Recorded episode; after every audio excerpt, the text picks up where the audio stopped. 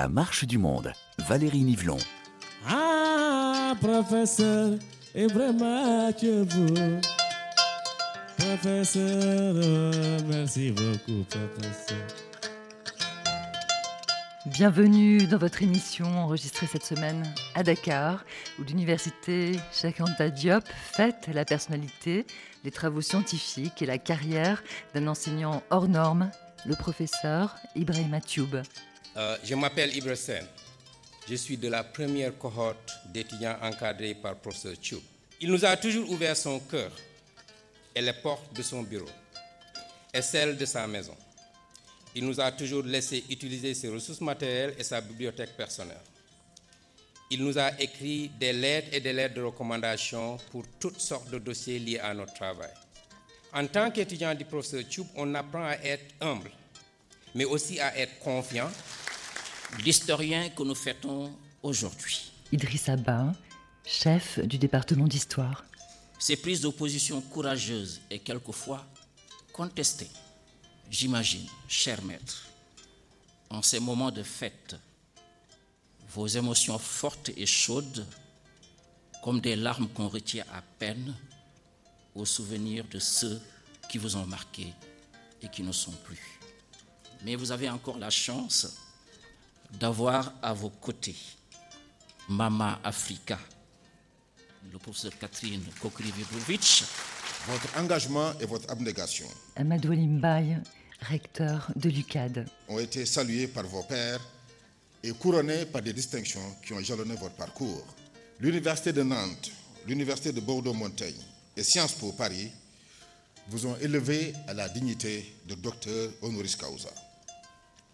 La République française vous a promu au grade de commandeur dans l'ordre des palmes académiques pour ne citer que ces quelques décorations qui consacrent un engagement sans faille au service de l'éducation.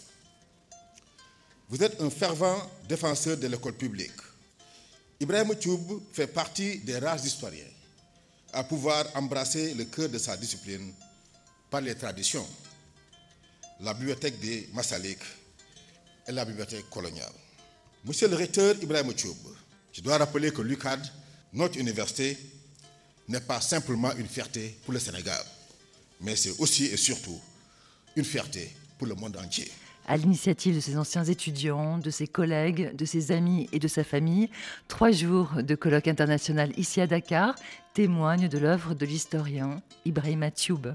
En effet, l'idée de cette rencontre à la fois scientifique, tout aussi sociale et humaine, Amadou Abdousso, directeur général de l'enseignement supérieur, a germé dans la complicité et solidarité de quelques anciens étudiants du professeur Ibrahim Tioub.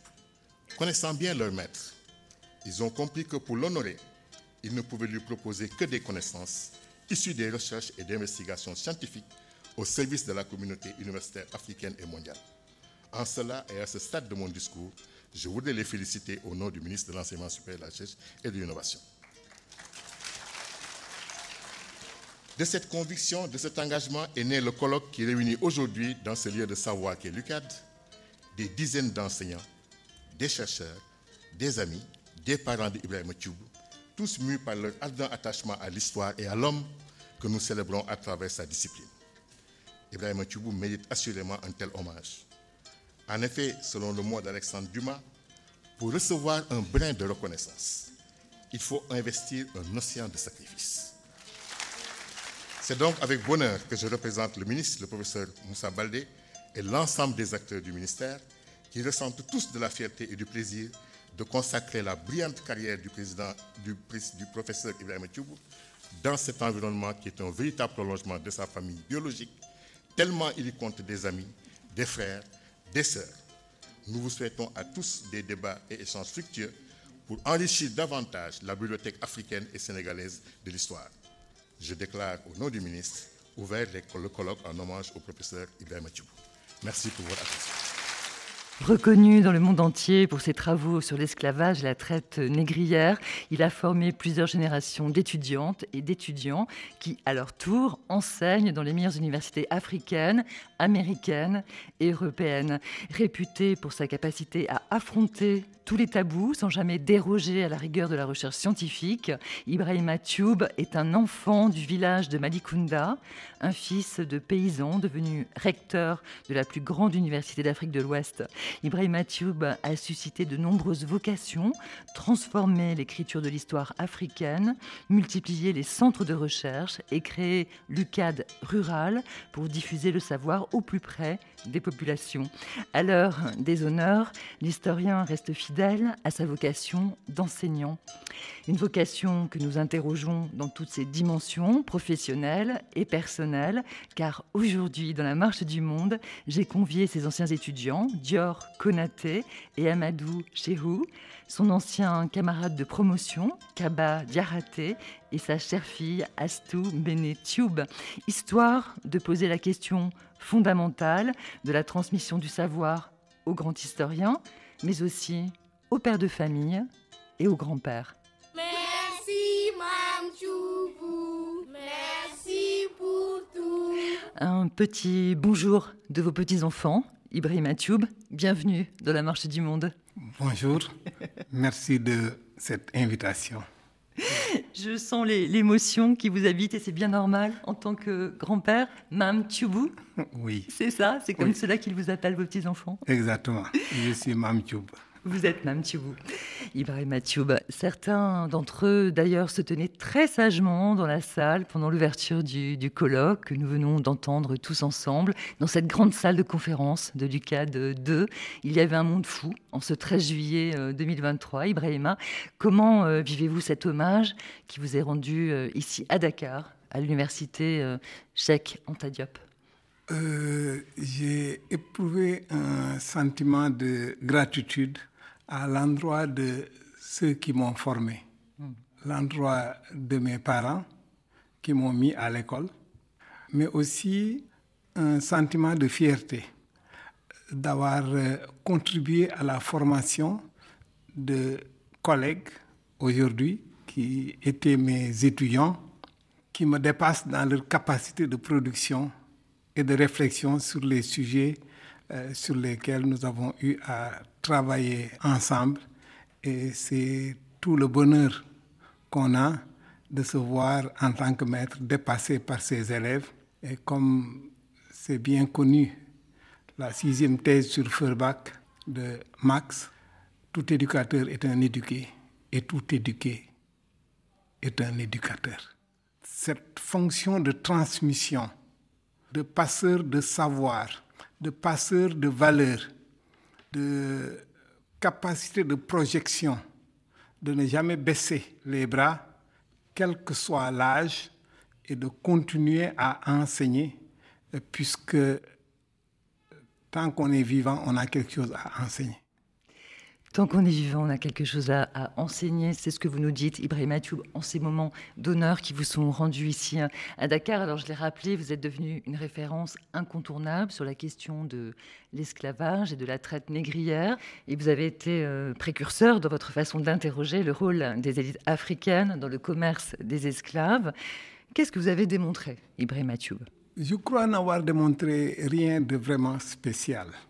Et en la matière, je ne suis pas précurseur, euh, je pense aux travaux de Aris Memel Foté de la Côte d'Ivoire. Lui n'était pas historien, mais il a eu une approche euh, qui a éclairé la question de l'esclavage interne aux sociétés africaines.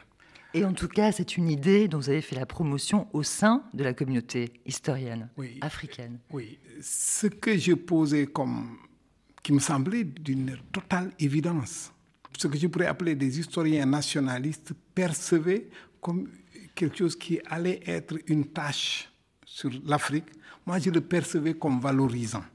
Si on conçoit la traite négrière comme quoi des Européens sont arrivés, sont entrés dans les villages, ont ramassé les gens sans que personne ne réagisse, ça ne valorise pas l'Afrique.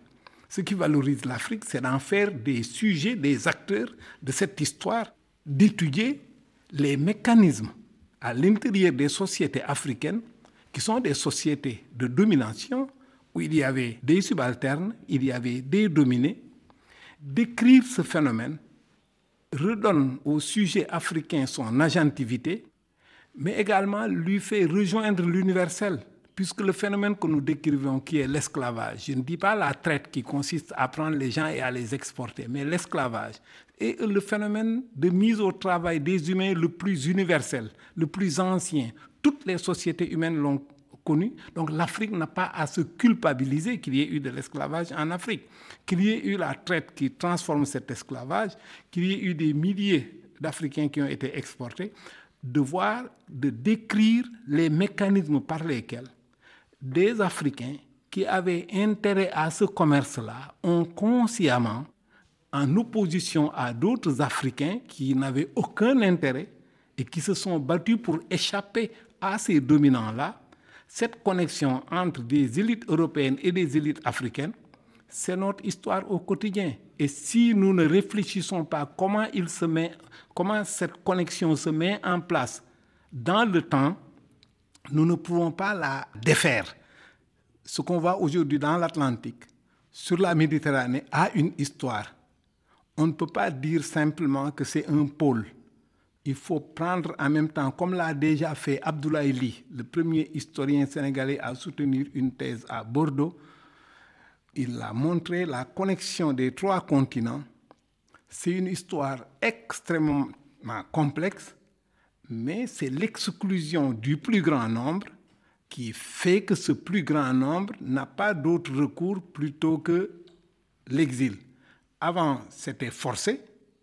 Aujourd'hui, c'est recherché, c'est volontaire, mais c'est les mêmes mécanismes d'arbitrage, d'exclusion et de discrimination interne aux sociétés africaines qui en sont les mécanismes producteurs, comme dans le passé, et éclairer ce passé permet de comprendre le présent et de pouvoir s'y attaquer pour y mettre un terme. Ibrahim Atioub, je me tourne vers l'un de vos anciens élèves devenu spécialiste de l'esclavage à son tour à l'université de Maroua au Cameroun. Bienvenue euh, sur RFI, Amadou Chéou. Merci de votre invitation. Vous êtes euh, enseignant-chercheur en histoire politique et sociale et vos travaux portent sur l'histoire de l'esclavage, de la traite et de leur mémoire dans les contextes africains, atlantiques et islamiques. Vous êtes également président du réseau africain des chercheurs sur les traites et l'esclavage, créé à Dakar en novembre 2022.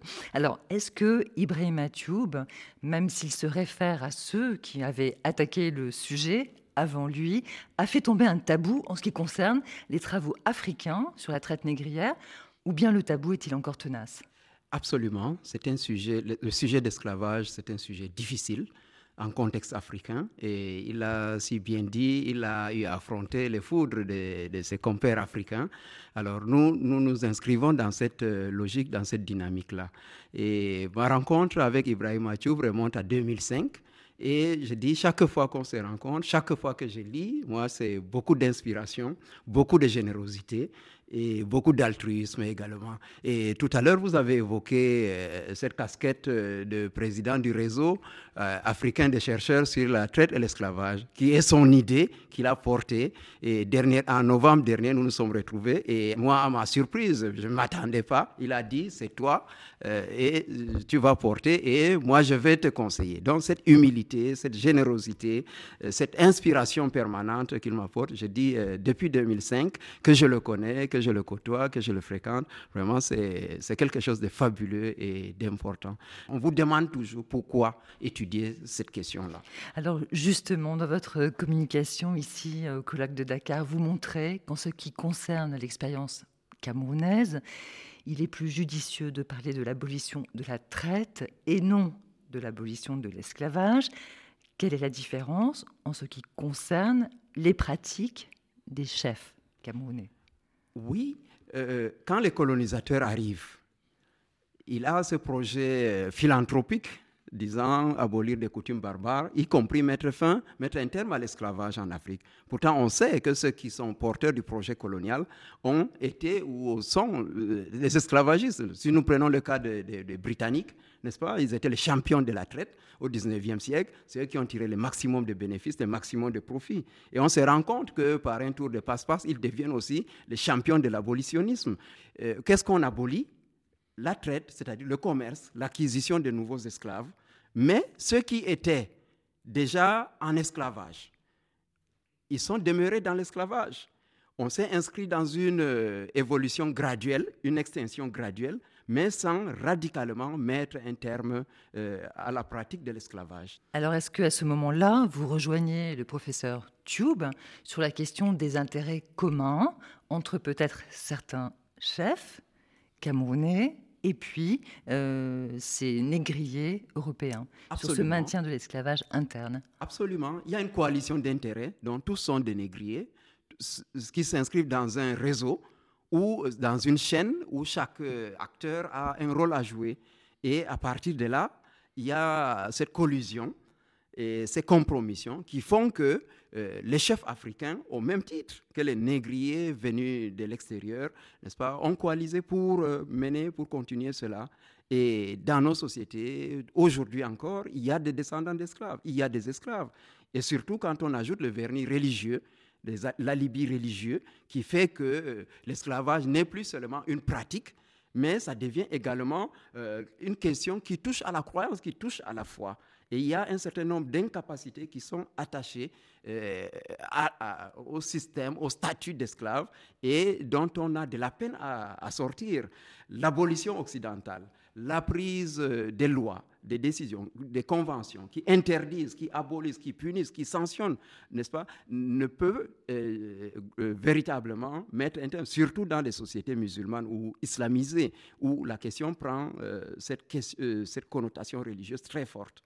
Alors que l'on comprenne bien l'essence de vos travaux, vous n'êtes pas en train d'affirmer que tous les chefs ont participé de façon absolue et générale à ce commerce, mais vous déconstruisez un certain nombre d'idées reçues et par ailleurs, vous déconstruisez aussi la question de l'écriture, de cette histoire, de l'esclavage. Vous remettez en question l'unicité des sources en disant on ne peut pas continuer à l'écrire uniquement avec les archives coloniales. Oui, la question des archives, elle est importante. Les archives sont coloniales, donc idéologiquement chargées, et ça fait qu'il y a des questions. Par exemple, l'abolitionnisme que j'ai évoqué. Euh, l'abolitionnisme, nous, on nous l'a enseigné comme étant d'essence occidentale. C'est les philanthropes qui sont venus et qui ont voulu mettre un terme à l'esclavage. Pourtant, pourtant, pourtant, il y a des Africains eux-mêmes qui ont refusé cela. Même les chefs, on ne peut pas dire tous les chefs. Globaliser en histoire, ce n'est pas euh, rendre justice à certains. Il y a des communautés, il y a même des chefs qui ont refusé, par exemple, d'hériter des esclaves qu'ils euh, ont trouvés de leurs prédécesseurs, disant que je ne peux pas prendre. Et quand on rentre même dans la tradition euh, islamique, le prophète de l'islam, Mohamed, n'a jamais eu d'esclaves. Euh, ses compagnons n'ont jamais eu, ils n'ont jamais été propriétaires d'esclaves. Aujourd'hui, beaucoup de d'oulémas, de savants justifient euh, cela par l'islam. Mais quel est cet islam où on ne fait pas ce que le prophète lui-même, ou bien on fait ce que le prophète lui-même n'a pas fait? Il a racheté pour libérer. Il n'a jamais acheté ni euh, possédé des esclaves. Donc il y a des questionnements qui poussent à, à chercher d'autres sources et puis euh, d'autres paradigmes pour mieux éclairer ces questions-là. Amadou Chéou sur RFI dans la marche du monde. Je comprends, Ibrahim Mathieu, pourquoi vous lui avez proposé de prendre la présidence africaine du réseau des, Africains, des chercheurs sur les traites et l'esclavage. Pour conclure sur cette question, Ibrahim Mathieu, vous revenez-vous régulièrement sur cette différence entre l'histoire de la traite et l'histoire de l'esclavage, car vous dites que l'esclavage moderne, tel qu'on a pu le découvrir notamment à travers les images des marches aux esclaves de Daesh en Syrie en 2017, est au fond un présent qui permet d'éclairer le passé. Pour quelle raison? Euh, Parce que les mécanismes d'exclusion, les mécanismes de discrimination sociale qui relèguent l'immense majorité de la population sur des positions où leurs besoins les plus élémentaires ne sont pas réglés. Aujourd'hui, l'accès à l'école, l'accès à la santé, l'accès à un emploi digne leur est refusée par des arbitrages politiques qu'on rencontre dans tous les pays africains, il n'y a pas d'autre explication au départ de milliers de jeunes perdus dans le Sahara ou dans la Méditerranée ou dans l'Atlantique. Ces arbitrages internes aux sociétés africaines qui sont exploités par le système global international, puisque contrairement à ce qu'on pense, ces migrants, quand ils arrivent en Occident, ils font baisser le coût de la valeur de la force de travail. Et ça, c'est dans l'intérêt du capital parce qu'ils mettent en concurrence les migrants et les travailleurs des pays euh, euh, d'accueil. Et donc, il y a un intérêt commun entre groupes subalternes des pays européens et groupes subalternes des pays africains. Et ça, en regardant la question sous un rapport chromatique, on voile ces intérêts-là qui se coalisent autrement que par la couleur euh, de la peau. Autrement dit, la question, ce n'est pas seulement les intérêts des Noirs d'un côté, les intérêts des Blancs de l'autre. La question de la classe sociale est extrêmement importante. Il en a été ainsi entre le 15e et le 19e siècle. Il en est ainsi aujourd'hui. Dans le passé, il y a eu des coalitions d'intérêts qui enjambent la couleur de peau, qui enjambent les langues et autres. Il y a des États organisateurs des expéditions qui capturent les esclaves, qui les remettent au groupe marchand. Le groupe marchand, protégé par les guerriers, les achemine sur les côtes et sont échangés contre des produits européens. On entre dans un cycle de mise en dépendance des sociétés africaines par la consommation. Et en conséquence, l'entrée dans ce cycle de dépendance aux produits européens mais c'est exactement la même situation que nous avons aujourd'hui, cette consommation gabégique ostentatoire qui prive énormément de jeunes d'opportunités et de possibilités de se réaliser. C'est ça qui les pousse. Hier, on les y poussait. Aujourd'hui, on les y pousse par d'autres mécanismes, mais c'est le même système de connexion d'intérêts qui explique euh, cette dynamique en cours auquel il faut mettre un terme pour faire humanité.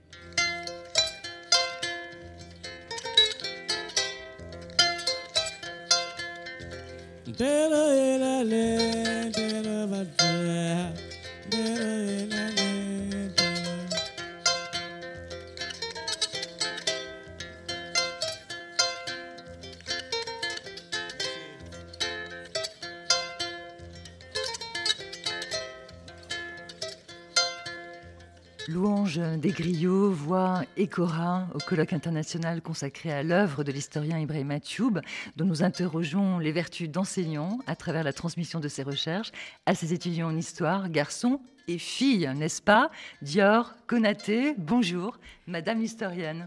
Bonjour Valérie et merci de votre invitation. Alors vous revenez euh, régulièrement partager vos connaissances dans des séminaires ici à Dakar, mais on vous trouve aux États-Unis, puisque vous êtes professeur d'histoire à l'Université de Caroline du Sud. Comment l'ancienne euh, étudiante du département d'histoire de Lucas s'est-elle retrouvée à faire cette belle carrière? C'est grâce au professeur Tube. Comme je l'ai dit au colloque, en 1995, il nous a invités, Ibresen et moi, et nous a demandé d'être ses assistants de recherche aux archives, puisqu'il écrivait un papier sur la santé des détenus dans les prisons coloniales. Et il a dit un jour, je vais vous dire pourquoi je vous ai choisi. Et il nous a dit, vous me dites combien je vous paye. On ne lui a jamais dit un prix parce qu'il nous a payé le moment qu'il nous a choisi parmi des centaines d'étudiants. Et c'est comme ça que après un mois de recherche dans les archives couvertes de poussière, que je suis tombée amoureuse du sujet sur la prison. Et aujourd'hui, j'ai 26 ans de recherche sur le thème de l'emprisonnement et d'autres formes de punition, comme la peine de mort. Et à l'époque, lorsque vous étiez recouvert de poussière dans les archives avec Ibrasen, vous avez trouvé un fonds d'archives exceptionnel. Un fonds d'archives que personne n'a jamais touché. C'est-à-dire? C'est-à-dire les archives sur les prisons coloniales. Plus de 200 dossiers personne n'a jamais touché. Une histoire riche, mais l'histoire de la prison coloniale nous a permis d'écrire l'histoire du Sénégal, l'histoire politique, l'histoire sociale, l'histoire culturelle, l'histoire économique du Sénégal, juste à partir de l'histoire de la prison et de l'emprisonnement. Vous avez euh, donné votre témoignage devant Ibrahima Thioub ici à l'Université de Dakar lors, de ce colloque. Ibrahima, qu'est-ce que représente euh, le témoignage de Dior Konaté pour vous? Euh, Ça a été l'un des témoignages, je vais même dire le témoignage qui m'a le plus ému et presque mis aux larmes. Puisque au moment où je les choisissais, c'était par rapport à leurs résultats et par rapport à ce que je voyais comme personnalité émergente. Mais je ne réalisais pas, eux, ce qu'ils pensaient de cela. C'est seulement hier, à la présentation de son papier, que j'ai réalisé ce que eux pensaient de ma décision. Et à partir de ce moment, je les ai vus très passionnés. Et on a eu une expérience extraordinaire. J'ai profité d'un colloque qui se tenait à Paris, organisé par Catherine Kokri-Vidrovitch, euh, sur les jeunes en Afrique. Je les ai choisis, Ibre et Dior. Je les ai amenés au colloque. Ils n'ont pas présenté de papier. Ils ont suivi le colloque pendant tout son déroulement. On était sur la voie de retourner au Sénégal à l'aéroport Charles de Gaulle. Ils m'ont dit, mais vous savez, M. Tchoub, ce qu'on a découvert ici, c'est que ces gens-là, ils ne sont pas plus forts que nous. c'est ça qu'ils m'ont dit quand on attendait l'avion. Dior, vous vous en souvenez? J'ai dit, c'était ça l'objectif que je visais, que vous vous rendiez compte que vous n'avez pas besoin d'aller en exil forcé. À Dakar, vous pouvez faire vos recherches, vous avez l'intelligence, vous avez la documentation, vous avez les ressources, vous pouvez faire tout ce que vous voulez et vous avez l'intelligence et vous en avez la capacité. Ayez confiance en vous-même et battez-vous. Et vous vous êtes battu, Dior Konaté, puisque vous aussi, vous revisitez l'histoire coloniale à la lumière de la voix des Africains. Vous travaillez sur les prisonniers sénégalais des quatre communes, c'est-à-dire ceux qui théoriquement avaient la citoyenneté française, sauf qu'il fallait qu'ils réclament l'égalité de leurs droits lorsqu'ils étaient incarcérés. Bien sûr, il y a de grands travaux sur les prisons coloniales. Mais ce qui manque dans ces grands travaux, c'est les prisonniers eux-mêmes. Et mon objectif était d'écrire l'histoire de la prison coloniale à partir de, la perspective des prisonniers, de mettre les prisonniers au centre de cette histoire. C'est pourquoi quand j'ai découvert ces lettres écrites par des prisonniers qui sont des quatre communes qui réclamaient l'égalité avec les prisonniers européens, qui ont dénoncé les violations de leurs droits de citoyens dans les prisons. Ça a été un déclic parce qu'écrire l'histoire de la prison coloniale à partir des prisonniers eux-mêmes nous donne une meilleure perspective de l'histoire de la prison coloniale ou de l'histoire de l'emprisonnement en Afrique et dans le monde. Et c'était mon objectif, recouvrir ces voix subalternes, comme on dit. Et c'était extraordinaire de trouver ces lettres écrites par ces prisonniers qui dénonçaient toutes les violations qu'ils ont subies, mais aussi qui ont changé même l'institution qu'était la prison coloniale.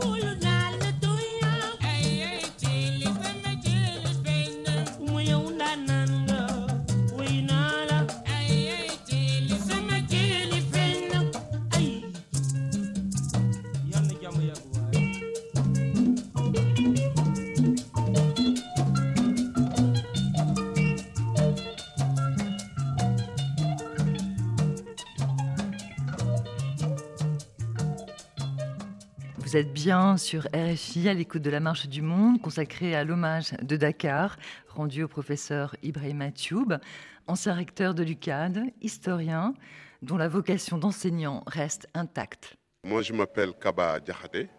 Je suis inspecteur de l'éducation en retraite, camarade de promotion de Ibrahim Tchoubou, avec qui nous avons fait la formation d'instituteur à l'école normale régionale d'Embe Diop de 72 à 76. C'est-à-dire donc de 72 à aujourd'hui, 51 ans, on ne s'est jamais quitté. La voix de votre vieux complice, Kaba euh, Diaraté, ami et promotionnaire, comme on le dit dans le Sénégal francophone. Kaba euh, Diaraté, étudiant avec vous à l'école normale, Ibrahim Tioub.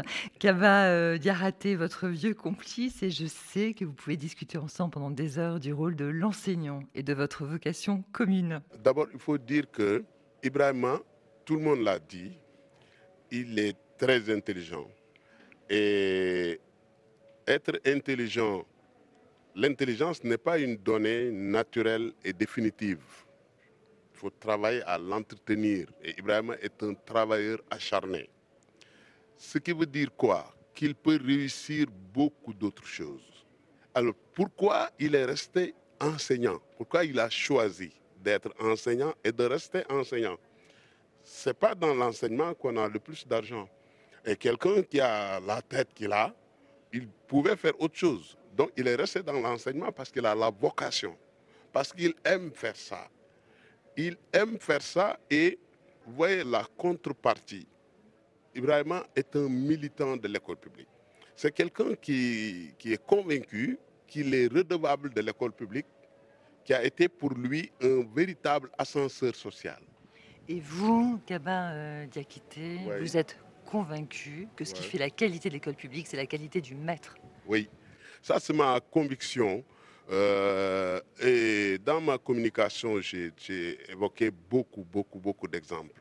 Euh, je peux donner un exemple d'ailleurs que presque tous les Sénégalais connaissent, qui a été évoqué par le président de la République dans son message de Nouvel An de, de 2015. Il y a un collège qui se trouve dans le Sédhiou c'est une région du sud du Sénégal, un village qui s'appelle Anambekouta, où les enfants ont travaillé dans des abris provisoires pendant tout leur cursus. Et quand ils sont arrivés au BFEM, c'est le brevet qu'on fait en fin d'études moyennes, ils ont fait 100% d'admis au BFM. Et le chef de l'État a- en a parlé de manière explicite. Il a dit, je vais construire le CM de Anamekouta. 150 admis au BFM. Il y a des écoles qui ont beaucoup plus que ça. Il y a des écoles qui ont tout. Ils ont tout. Et ils, réalisent des taux de 30%, de 40%. Donc, mais qu'est-ce qui fait que les intrants, par rapport aux intrants, il n'y a rien et il y a de bons résultats? Il y a un facteur, un intrant qui est presque invisible. C'est ce qu'on appelle l'effet maître. C'est ce que le maître apporte. Il y a quelque chose qu'on pouvait faire et qu'on ne fait pas. C'est le courage de dire aux enseignants du public, messieurs, vous ne travaillez pas suffisamment. Je l'ai fait dans une conférence publique. Je l'ai fait dans des salles de formation.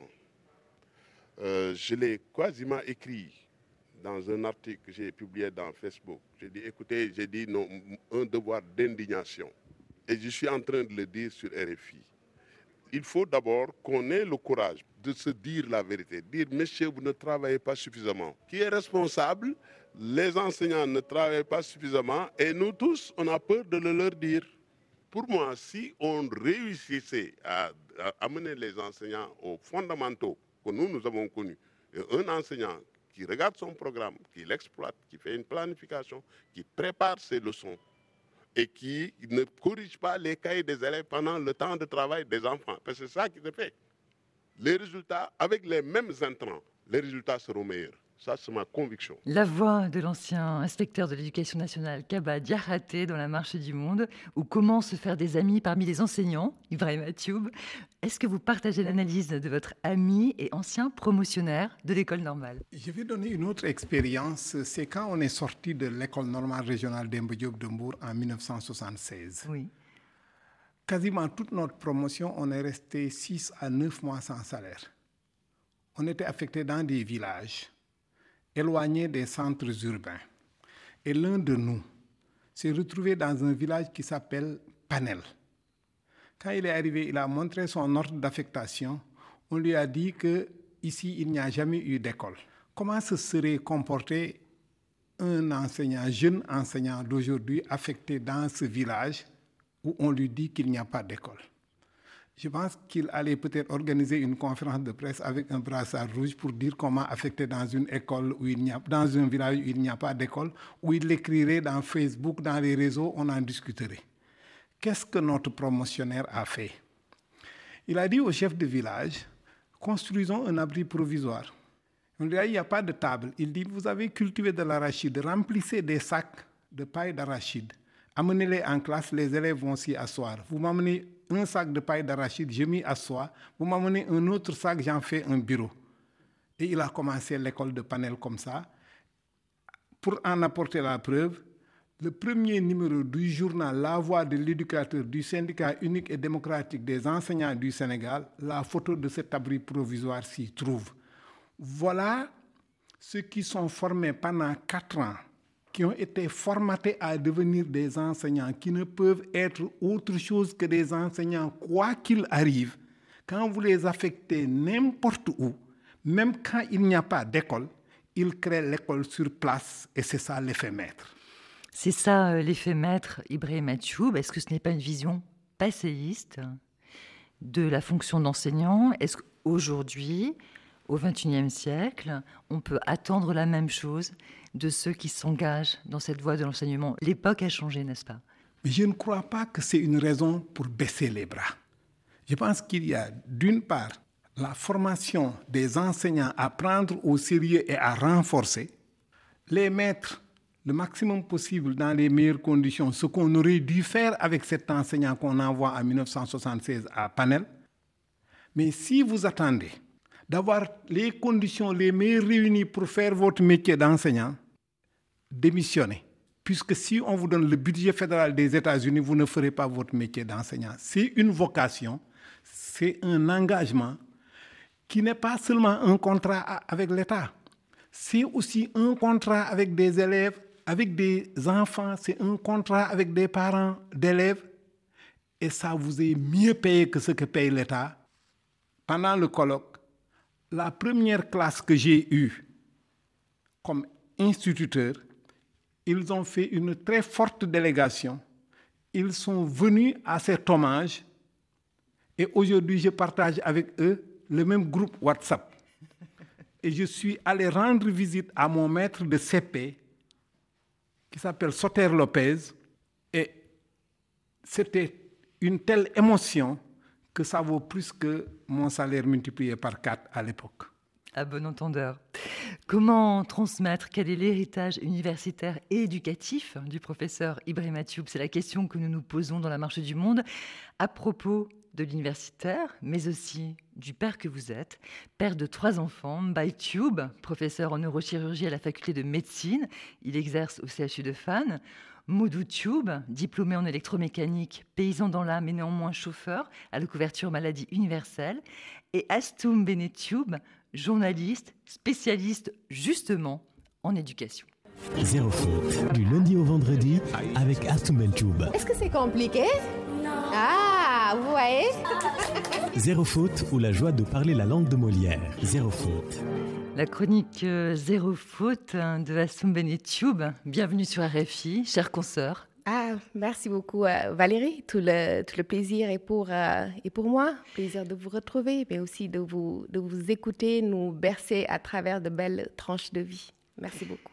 Assoum Bene, vous avez reçu la, la passion de l'éducation en héritage. Comment euh, cette passion vous a-t-elle été transmise par votre père?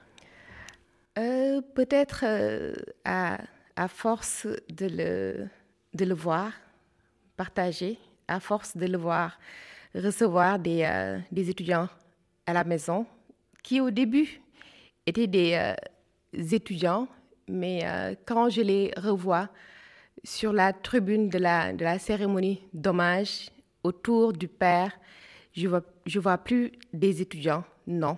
Je vois des enfants, je les regarde avec euh, beaucoup, beaucoup d'affection, beaucoup, beaucoup d'amour. Aujourd'hui, ils deviennent des frères, des sœurs. Donc, euh, pendant des années, j'ai regardé mon père euh, partager, cultiver l'excellence, donner. Je me disais comment faire pour être comme lui? À la hauteur. Oui. Quelle était son exigence de père, par exemple, sur la lecture, puisque vous faites euh, justement une chronique hein, sur la lecture, sur la grammaire, sur les mots de la langue française. Très, très, euh, très, très exigeant, dois-je dois dire, parce qu'à la maison, nous avions l'obligation de lire au minimum je dis bien au minimum un livre par semaine.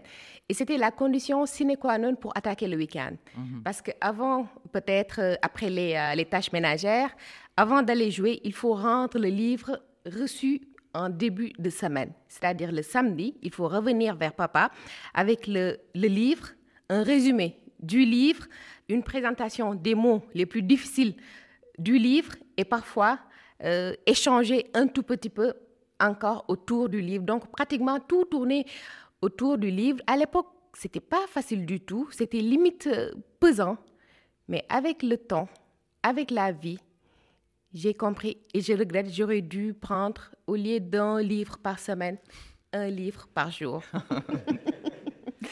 Très bonne fille. Astoum Béné, vous avez euh, reçu donc cette passion de l'éducation en, héritage, mais comment votre père, en tant qu'éducateur à la maison, s'est comporté avec vous Est-ce que vous avez reçu le même traitement que vos frères, que vos deux frères? J'ai reçu une éducation euh, extrêmement rigoureuse. Extrêmement rigoureuse. Mon père euh, tenait à certains principes, certaines, valeurs. Et aujourd'hui, il y a encore des, euh, mots, des phrases qui me reviennent. Par exemple Il répétait souvent, l'honneur et la dignité sont comme l'œil, on ne joue pas avec. Il disait aussi, à un moment donné, juste après les crises d'adolescence, il nous disait, j'ai fait ce que j'avais à faire, maintenant vous avez la liberté de faire tout ce que vous voulez, mais assumez. Néanmoins, lorsque vous étiez petite fille, lorsque vous étiez adolescente, est-ce que vous compreniez cette extrême exigence Est-ce que vous l'aviez parfois vécu comme une injustice? Et est-ce que Ibrahim Mathieu, votre père, a su trouver les mots pour que vous compreniez sa rigueur, pour ne pas dire sa dureté envers vous? Par moments, je me disais, euh, on dirait de l'acharnement, qu'est-ce qu'ils ont Ma mère et mon père, ils étaient tellement exigeants avec, euh, avec moi et parfois même ils, euh, ils partaient avec moi à la plage. Pendant des heures, ils me gardaient dans la voiture pour me sermonner. Je disais, mais pourquoi moi? Pourquoi moi? Peut-être que j'étais, j'étais, la, la seule fille. Mais il y avait, euh, je ne sais pas, est-ce qu'il y avait un mur autour de moi, mais autour de moi, il y avait des frontières que je n'avais pas à, franchir. Alors justement, on pose la question à votre père, pourquoi avoir été plus dur avec votre fille qu'avec vos garçons Ce n'est pas comme ça que je l'ai vécu. C'était plutôt que je voyais que dans ma société, il y avait une discrimination qui s'opérait en défaveur des filles et qui ne leur permettait pas d'aller aussi loin que les garçons. Ça m'a créé quelques soucis puisque j'avais mes sœurs qui venaient à la maison, qui ont une éducation traditionnelle. Quand ils voyaient les garçons de la maison faire la cuisine ou faire la table, débarrasser la table, ça choquait mes sœurs. Mais moi, j'exigeais que les garçons que le travail ménager ne soit pas simplement affecté à la fille, que les garçons y participent avec elle, parce que je voulais qu'elle soit émancipée de ces contraintes-là. Parce que ce qu'un garçon euh, qui ne réussit peut-être pas à l'école, parce que pour moi la réussite c'était l'école, un garçon qui ne réussit pas à l'école peut se refaire. Mais une fille, sa meilleure voie, c'est qu'elle doit réussir à l'école. Et je crois lui avoir dit plusieurs fois, mais passé l'adolescence, que le meilleur mari, c'était ton salaire. C'est le premier mari, il faut être polygame.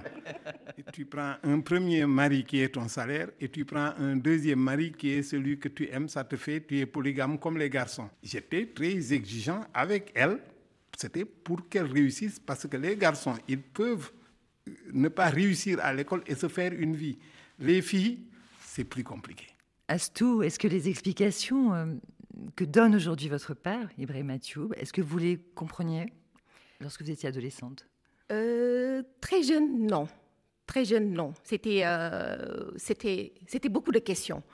Mais c'est bien après, quand, j'étais, quand j'ai été confrontée à certaines situations personnelles, professionnelles, j'ai dit, papa, mille fois merci. Je comprends son engagement. C'était beaucoup plus pour me protéger que pour me faire du mal.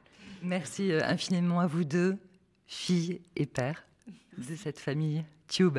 Rigoureux, exigeant, voire intransigeant. Vous avez beaucoup demandé à vos enfants, Ibrahim Tube, à l'image des efforts que vous vous imposez depuis toujours. Néanmoins, vous êtes devenu un grand-père super détendu avec vos petits-enfants, qui, comme vos enfants, vous adorent et veulent devenir comme vous lorsqu'ils seront grands. En attendant de dire en français, les plus petits s'expriment dans leur langue maternelle, le Wolof. man la Néné Kouna Thioub sëtu maam Thioub sama maam jàng rek la bëgg. Su ma màggee bëgg naa mel comme moom. Maam Thioub jàngalekat la woon. Su ma màggee bëgg naa mel ni kon moom. Bonjour Manchoubou, comment tu vas? Moi ça va très bien. J'imagine que tu as deviné c'est qui Nene Kujikan, Kandale Jerry, Tukule Ay Racine, c'est Alpha Siri Kan, Balam Podo, Balam Sade. Maintenant c'est à ton tour de m'apprendre Choubou Salam Misa Akmali. C'est comment encore la suite Sarman Choubou les voix de vos petits-enfants, Ibrahima Tioub, Néné Kuna Tioub, Serin Tioub, Méné Kodikan. Vous êtes leur modèle et ils se questionnent également sur la généalogie de la famille. Vous pouvez leur dire un petit mot en Wolof et en français? Alors, euh, je vais commencer par le mot en français qui est peut-être euh, le plus difficile. Euh, c'est de leur dire N'essayez pas de ressembler à Mam Tchoub. Essayez d'être vous-même. Et en Wolof waaw dama leen di wax ni Thioub Ngaye maam Mbisaan algayndeeg borom ndeer yi bu jine ma des ndeer Malick Yacine yal na leen yàlla def ngeen di ay mag yu am diine tekki te jariñ seen réew jariñ àddina bi yépp Merci beaucoup, Ibrahim Mathieu, d'avoir partagé euh, votre hommage rendu ici à Dakar, l'université euh, Cheikh Anta Diop. Merci aussi à vos anciens étudiants devenus historiens, Madame Dior, Konaté, Monsieur Amadou Chéou, à votre ami de toujours, inspecteur de l'éducation nationale, Monsieur Kaba Diaraté, à vos épouses, à vos enfants, et particulièrement à votre fille, à des Tube, et bien sûr à vos petits-enfants. Merci. Merci pour tout. Ibrahim Atioub, l'hommage de Dakar. Ainsi s'achève ce nouvel épisode de La Marche du Monde, signé Valérie Nivelon et réalisé par Robin Cussenot. Tous nos remerciements à Ousmane Séné pour nous avoir accueillis ici, au WARC, pour cet enregistrement. Et pour réécouter cette émission, n'hésitez pas à télécharger notre application RFI Pure Radio. Vous nous trouvez dans la rubrique Histoire et vous pouvez ainsi podcaster l'émission. Réagissez sur nos réseaux sociaux de la Marche du Monde, Twitter et Facebook. Exprimez-vous. Cette émission, c'est la vôtre.